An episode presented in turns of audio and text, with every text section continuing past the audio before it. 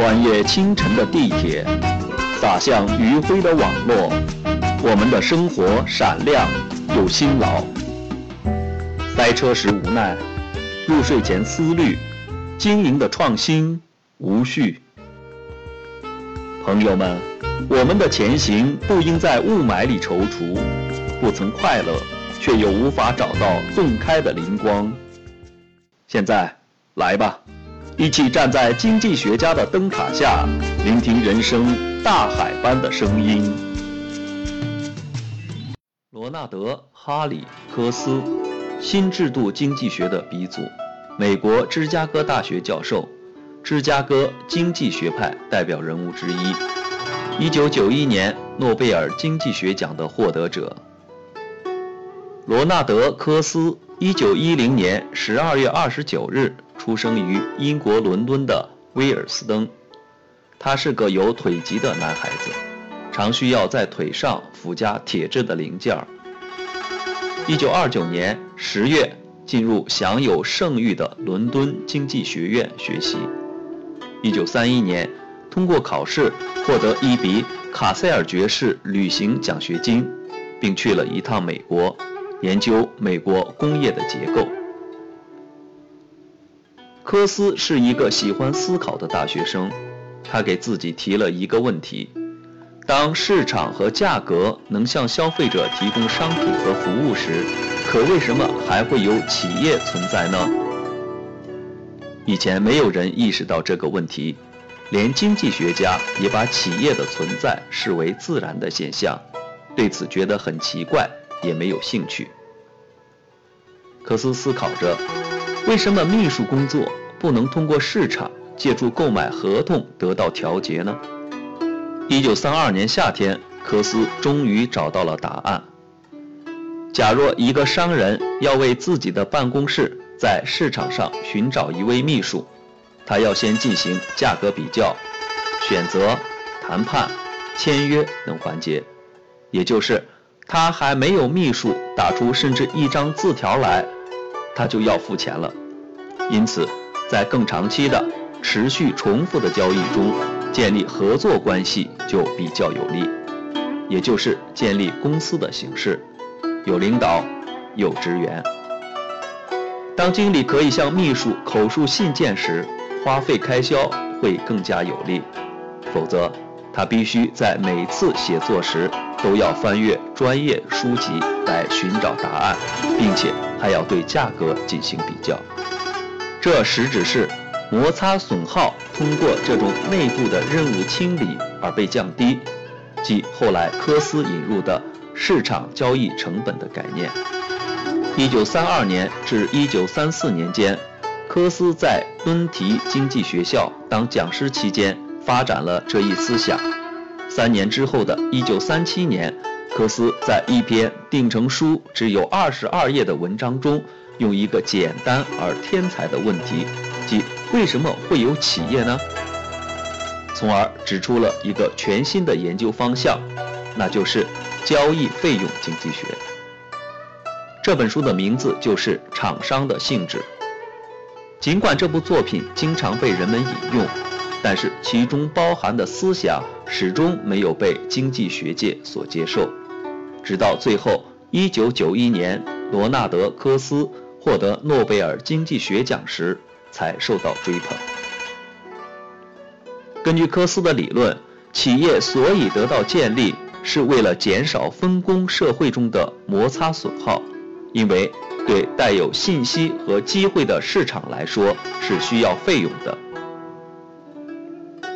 比如，谁要生产和销售汽车，就必须先制作模型，还要采购诸如铁皮一类的初级产品，设立生产线，雇佣工人，控制产品质量，最后还得运送汽车。这些大批量的经济交易是必不可少的，而且是要产生花费的，也就是价格机制的使用是要花费钱的。为了将成本保持在低的水平，大规模的活动持续的在市场中进行，并且被强加上等级制度是不合算的。建立合作关系是有利的，因此企业就形成了。科斯是一位旧式的经济学家，与当今大部分经济学家不同的是，他在他的文章里没有数学模型，而是用一种简单明了的语言写作。他要求经济学家应放到现实上来，而不是陷入模式中去。虽然科斯是出生在英国的，但他一生有几乎一半的时间是在美国度过的。他在敦提、利物浦和伦敦任教之后，他又于1951年换到了大西洋彼岸。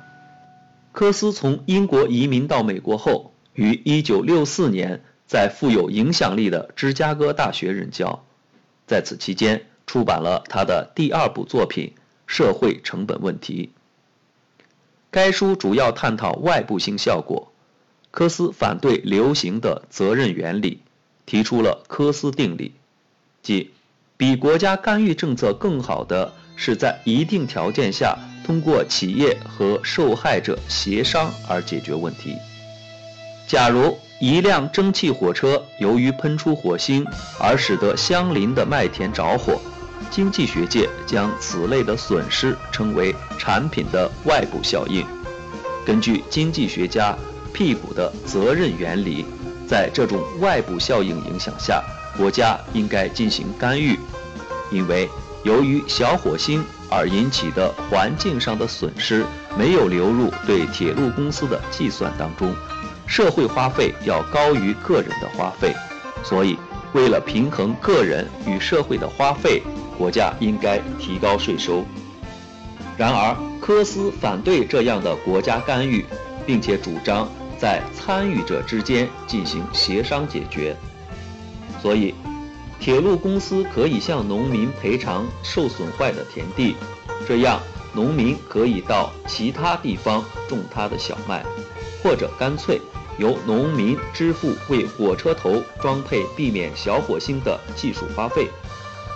对于科斯而言，不管是铁路公司向农民，还是刚好相反，谁向谁支付是一样的。经济学观点看来，两者都是事件的责任人。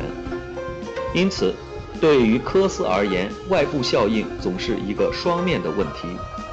当铁路公司被迫向农民进行赔偿时，这样铁路公司就有一个利润损失。这个损失并不一定比农民被烧毁的小麦的损失估计的低，所以，一种协商的解决要比税收更有意义。但是，为此的前提条件是，在协商过程中没有交易成本的存在，以及财产权被清楚地阐明。与他第一部作品不同的是，这篇文章很快就得到了激烈的讨论。科斯对责任原理的指责，为他带来了很多的批评。首先，主要是他的前提条件经常受到挑剔，因为协商成本，也就是交易成本，在现实中会变得很高，特别是当许多参与者必须统一的时候。缔约者的力量也是不相同的。经济上强大的铁路公司，就比许多收入上处于弱势的农民要更有优势。在一般情况下，农民没有任何信息，只有铁路公司会清楚地知道要为火车头装配不冒火星的装置，需要花多少钱。其次，在复杂的环境问题中，协商解决也是很难实现的。另外一个例子。工厂对空气造成的污染，在工厂周围地区居住的人，因此就必须忍受污染的空气。对于这种情况，屁股在一九二零年就提出了一个解决方案，就是引入环境税，以此强迫工厂安装过滤器，限制生产，甚至关闭工厂。科斯批评了辟谷的这个责任原则，他认为。不应让污染者承担责任，因为赋税引起的对经济效益的抑制，不能使国民经济的效益最大化。他建议一种不带国家干预的解决办法。根据科斯的定理，对于一个国民经济的理想的解决方法，环境商品的所有权在损害者和被损害者之间如何分配都是一样的。不强迫工厂减少有害物质的排放，住在周围的人可以承担过滤器的费用，因为周围的居民想得到清洁的空气和宁静，就像工厂所有者想要获得利润一样。在理论讨论中，科斯的解决方法发挥了重要的作用。然而，对于实践，它的方法就不适用了，因为在环境问题上。一般被涉及的人数很多，交易成本也很大。大气污染是许多污染者造成的结果，并且是不能被算作一个人的责任的。